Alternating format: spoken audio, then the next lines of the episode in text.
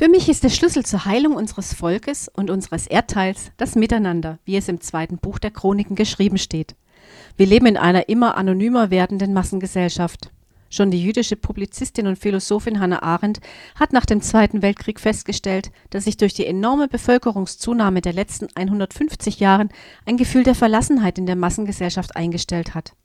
Ich setze noch dazu, dass es ein Gefühl der Ohnmacht gegenüber der staatlichen Struktur ist. Weil die Kirche insgesamt sich immer mehr aus dem öffentlichen Leben zurückzieht, nimmt auch die religiöse Bindung ab. Und wo eine christliche Partei sich etabliert, fällt sie unter ferner Liefen. Dieser Begriff stammt übrigens aus dem Pferderennsport. Früher wurden nur die wichtigsten Ränge genannt, die anderen rangierten unter ferner liefen. Anstatt uns als Leib Christi sinnvoll einzusetzen, das heißt, die etablierten Parteien zu unterstützen und mit dem Engagement auf den Weg Gottes zu bringen, zersplittern wir uns und schauen auf die vermeintlich gottlosen Programme herunter. Dabei sind Werte wie soziale Gerechtigkeit und Gleichheit Gottes Werte. Nur die inhaltliche Füllung ist unterschiedlich.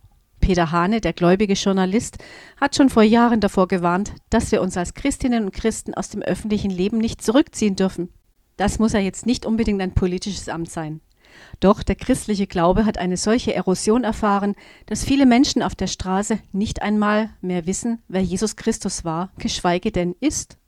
Demokratische Verantwortung wahrnehmen heißt für mich, wieder in die Öffentlichkeit zu rücken. Es heißt, nicht in einer christlichen Blase zu babbeln, sondern Einfluss nehmen in Vereinen, am Arbeitsplatz, in der öffentlichen Diskussion. Vor vielen Jahren nahmen mein Mann und ich an einer interreligiösen Podiumsveranstaltung teil.